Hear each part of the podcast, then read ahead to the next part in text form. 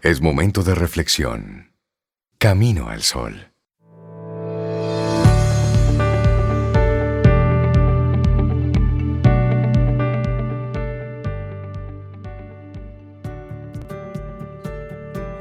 Si solo te dieras cuenta cuán importante eres para la vida de aquellos que conoces, cuán importante podría ser para la gente que aún no has soñado conocer. Hay algo de ti que dejas en cada persona que conoces. Una frase de Fred Rogers. La clave para dejar de criticarte a ti mismo. Esa es nuestra reflexión en el día de hoy. Nuestra invitación en el día de hoy es a que sueltes el látigo. Déjalo a un lado, sí, suéltalo, tranquilo.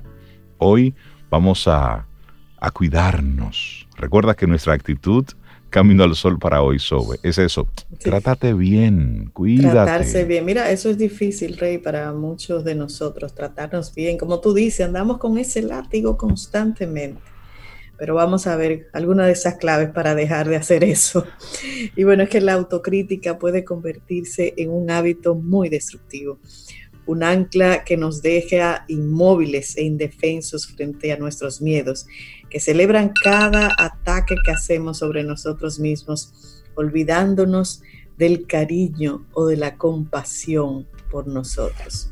Criticarte a ti misma es saludable cuando equivale a un ejercicio de evaluación afectuoso, oigan bien, evaluación afectuoso, motivado por la intención de crecer y de ser mejor pero no siempre ocurre esto. A veces esa voz crítica termina convirtiéndose en un enemigo al acecho que vigila, señala y censura, y la mayoría de las veces sin motivo real. Bueno, y lamentablemente son muchas las personas que se hacen acompañar por esa voz insidiosa, cuya función no es otra que la de dañar y destruir. Pese a ello, sigue ahí y a veces hmm, le damos demasiado crédito, no dejas de criticarte a ti mismo, casi siempre con formas y por razones que no lo ameritan. Lo malo es que a veces llegas a pensar que criticarte a ti mismo es un ejercicio válido, ya que esto te ayuda a corregir errores y te hace entonces más humilde. Ojo, esto es lo que pensamos. Y esto, la cruda verdad, no es cierto. Ni tú ni nadie crece o evoluciona a punta de señalamientos descarnados. El crecimiento personal es fruto de la motivación, no del fustigamiento. Y ahí hay una frase de Giovanni Papini. Temo a un solo enemigo que se llama yo mismo. Wow. bueno, y la voz crítica a la que tanto hacemos caso, aunque no sea cierto, no siempre habla inspirada en la realidad o en la sabiduría. Te miras al espejo y comienzas a hablarte, a parlotear. Surgen ideas como que estás horrible, que te pasaste de peso o que eres un desastre.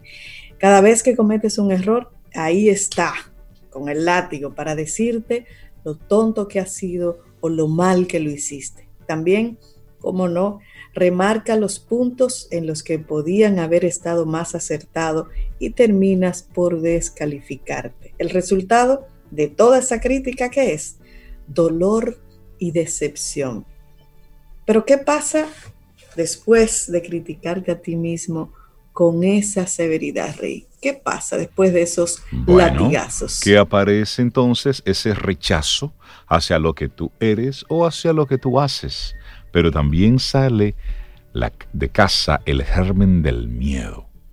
Primero te limita, luego te detiene. Terminas sintiendo que mereces mucho menos de lo que tienes. Pero hablemos de la autoestima. Cuando te sientes miserable y estás convencido de que no sirves para nada, no falta el mensaje en el que te dice que la solución está en incrementar tu autoestima.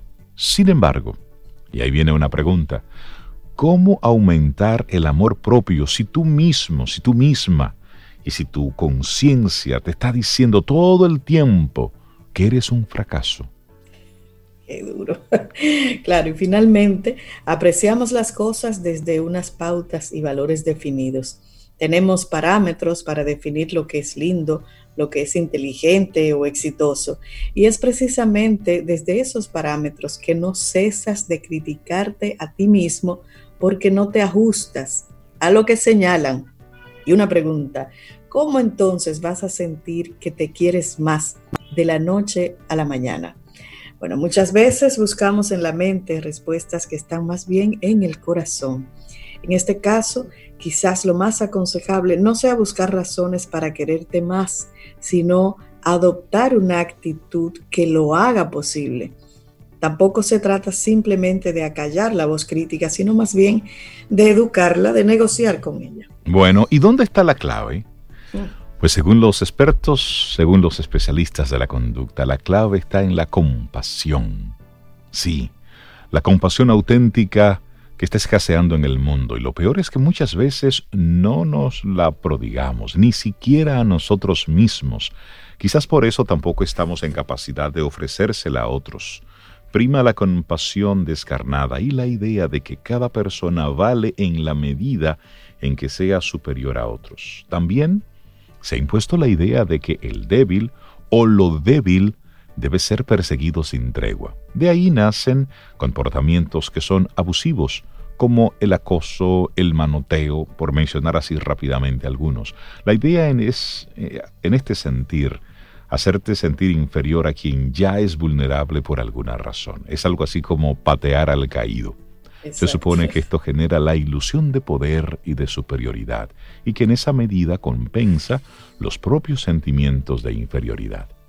Así es. Y predomina entonces el criterio de que la realidad se mide en términos de los fuertes y los débiles, los superiores y los inferiores. Por eso, la comparación es un ejercicio cotidiano. La idea es que alguien salga perdiendo y que ese alguien no seamos nosotros, pero en ese peligroso juego, Rey, tarde o temprano, todo el mundo pierde. Y que entonces lo que debemos hacer, mirarnos, mirarnos con compasión. Que esa es la, invitación, esa vocecita crítica. Invitar a eso, mirarnos con compasión. Su víctima somos nosotros mismos y terminamos autoejerciendo un acoso moral y emocional. No necesita que alguien haga bullying, porque de eso al parecer nos estamos encargando nosotros mismos. ¿Te das cuenta de lo absurdo que termina siendo todo esto? La compasión es la clave para salir de ese círculo vicioso fatal de estar criticándote a ti mismo. Mirarte compasivamente significa ser generoso, empático, ser paciente con lo que evalúas, con lo que tú ves, en lugar de aplicar juicios que sean severos e indolentes. Claro, y también en lugar de mirar en qué eres superior o inferior a los demás, Rey, piensa en lo que te hace sentir igual a todos. Si dejas de criticarte, no vas a volverte más aragán o mediocre. Lo que vas a conseguir es una perspectiva más humana, más amorosa hacia ti mismo. Esto también te ayudará a ser más tolerante con los demás y se va a convertir en una fortaleza para ser mejor. Y esta es esta reflexión, nuestra reflexión para esta mañana. La clave para dejarte, para dejar de criticarte a ti mismo, escrita por Edith Sánchez. Si tú, amigo o amiga Camino al Sol oyente, quisieras compartirnos alguna reflexión, recuerda que puedes hacerlo a través de nuestro correo electrónico hola arroba caminoalsol.do. Ahí estamos para, para conectar y para que podamos simplemente compartir ideas de esta naturaleza. Recuerda, el propósito de nuestro programa Camino al Sol es eso, compartir información, contenido que nos ayude a ir creciendo, cada día un poquitito más, cada día un paso hacia, hacia ese cuidarnos, hacia ese tratarnos bien, porque en la medida en que yo me trato bien, voy tratando bien a los demás.